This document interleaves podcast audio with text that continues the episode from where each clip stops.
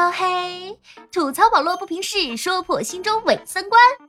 欢迎收听第六期花式吐槽。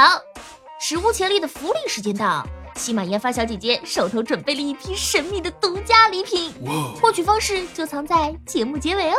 急性子，请配合节目简介一同服用。哎，过去的一周可谓满城尽带黄金甲，全世界的人只分为两种，一种是你丫快给王局投票。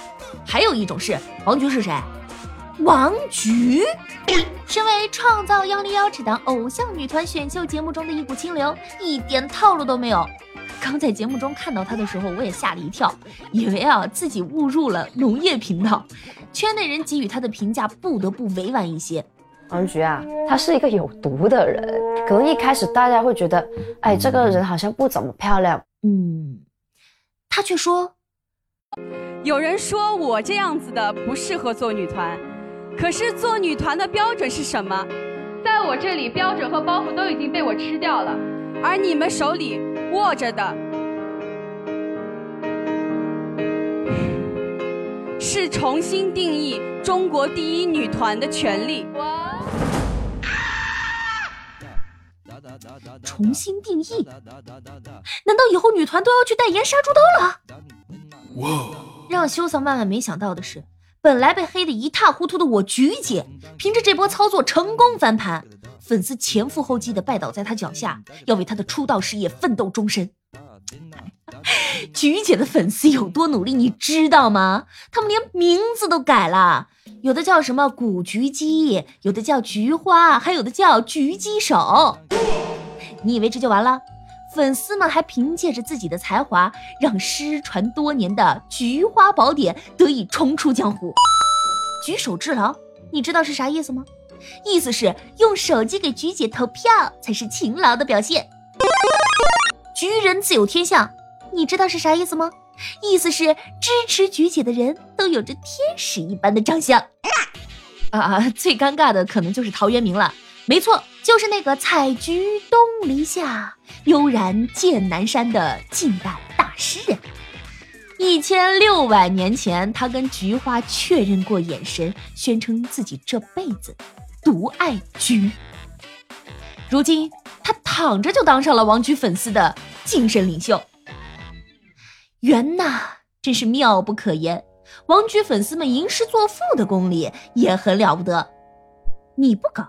我不搞，王菊就要被打倒。你不投，我不投，菊姐哪年能出头？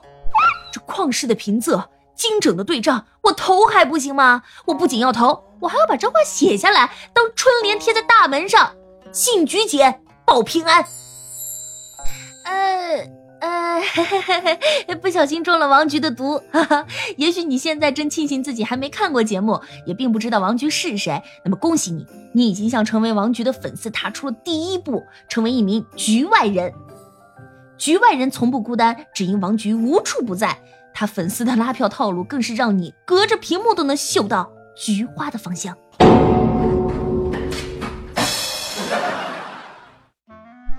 羞丧，我算是感受过了。前几天晚上无聊到睡不着，呃，就丢了个漂流瓶出去，里面写着“你最后悔的事是什么”。收回来打开一看，天妒英才。现在是我一代美男王老菊生存在这世上的最后一天，我绝对不能接受这失恋的打击，我要自杀。但冥冥之中，却总觉得有件重要的事情忘了办，直到生命的最后一刻才追悔莫及。我还没给王菊投票。哎呀，防不胜防啊！不过呢，也有人说王菊注定只是陪跑，出道没戏。这让修丧想到了十三年前的超级女声，那时候的互联网还很朴实啊，还没有微博、微信。李宇春的粉丝们为了给自己不被看好的偶像拉票，一家二十多口人，一个名额都不浪费。短信、电话一个渠道都不放过，甚至丢掉面子披挂上阵，到大街小巷宣传游行。请大家支持零八号恭喜你当李宇春。但被问到为什么喜欢李宇春时，他们都只会说无法言喻。感动的哈，你看他就非常投入，无法形容。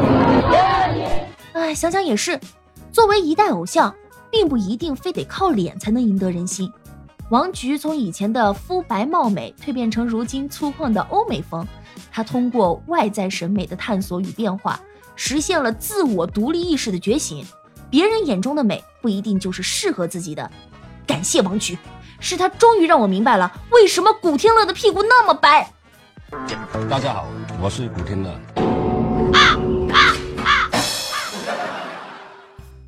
呃，好了好了啊，吐槽到此为止。最后呢，呃，关于节目的福利问题，只用在评论区写下自己有自信能以 C 位出道的综艺节目名啊，就有极大几率获得神秘大奖。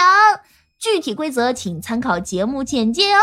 另外，修桑已经想好了，我的这档节目就叫吐槽颜值一零一，你呢？喜马拉雅。